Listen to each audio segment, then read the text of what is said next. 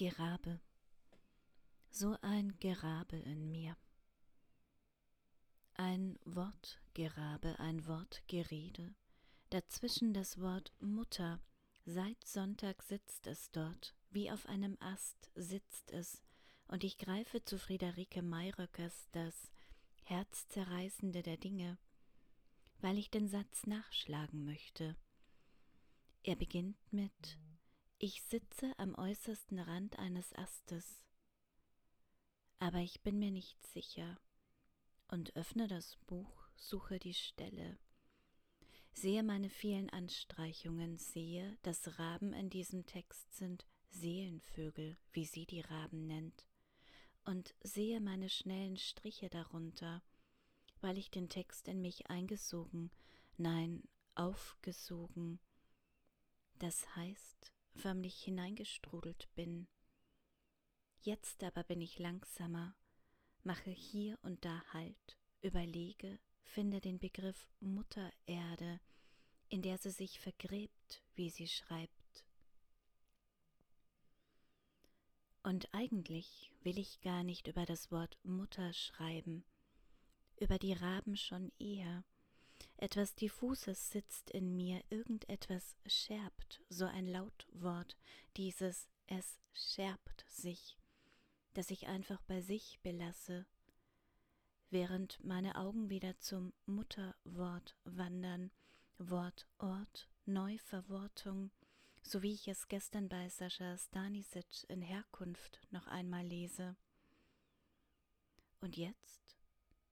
Während ich schreibe, passiert auf einmal so viel, ohne dass ich wüsste warum. Aber die Wörter drängen sich aneinander, verdichten sich, bilden einen Kreis, darin das Wort Mutter. Kaum zu sehen, spitzt es doch raus. Oben ein Hinauslugen in die Welt, so scheint es. Ich denke an Käthe Kollwitz bei diesem Wort und dass ich diese Tage immer mal wieder ihre Pieta aufblitzen, aufblinken habe sehen, dieses schmerzhafte Werk. Und in ihren Tagebüchern schreibt sie wenig über die Arbeit darüber, aber die Bilder fügen sich aneinander. Auch der Turm der Mütter von 1938 die kleine Gruppe zusammengedrängter Frauen, die ihre Kinder schützen.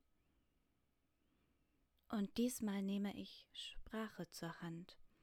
Ein Katalog zur gleichnamigen Ausstellung im Dresdner Hygienemuseum, eines meiner Lieblingsbücher, so eine Sammlung unterschiedlichster Ansätze und Überlegungen zum Begriff der Sprache.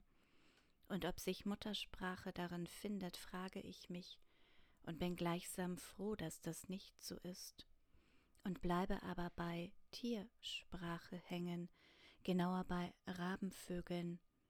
Und ja natürlich die Mütter, die Raben, das Gerabe. Und die Sprache habe ich gerade verloren, sie ist mir abhanden gekommen, das passiert nun hin und wieder, und finde sie bei den Raben, bei den Tierstimmen also. Ich lese. Kolkraben gehören, wie auch Rabenkrähen und Elstern zur Familie der Rabenvögel und zeichnen sich durch eine erstaunliche Verhaltensplastizität und Lernfähigkeit aus.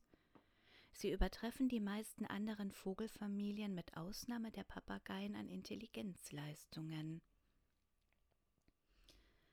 Und jetzt schieben sich weiter Worte übereinander aus den Geschichten, die ich meinen Kindern vorlas.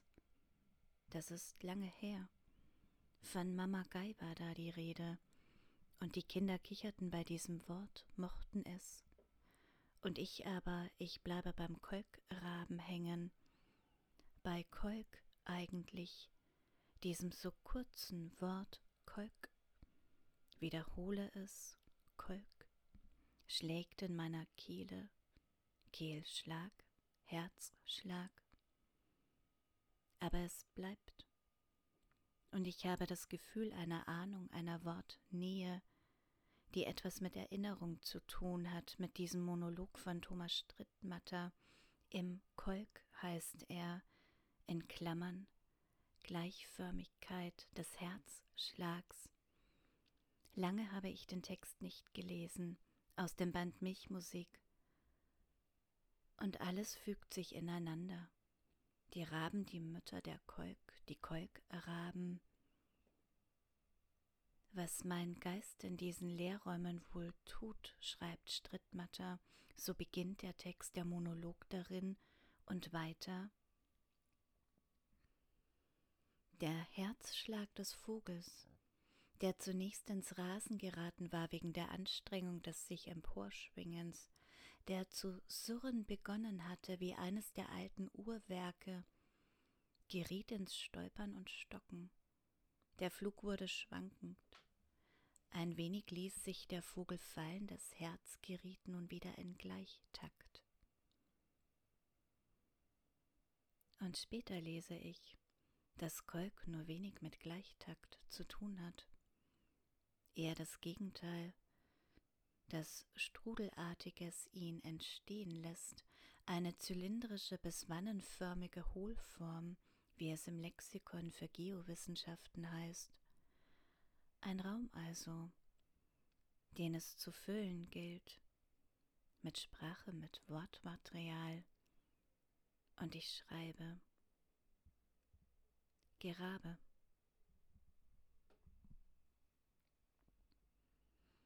tauche ich vor mir selbst auf, mein löchriges Kleid hängt sich zu einem Körper. Nenne mich Mutter, binde mir Flügel auch einen Schnabel. Blicke ins Weiß der Wörter und wie sie um mich stehen, einen Kreis, eine Grenze ziehen zwischen dem, was ist und was sein kann. Stehe ich weiter auf einem zitternden Bein, auf einem Wort, höhle meine Knochen zum Flug.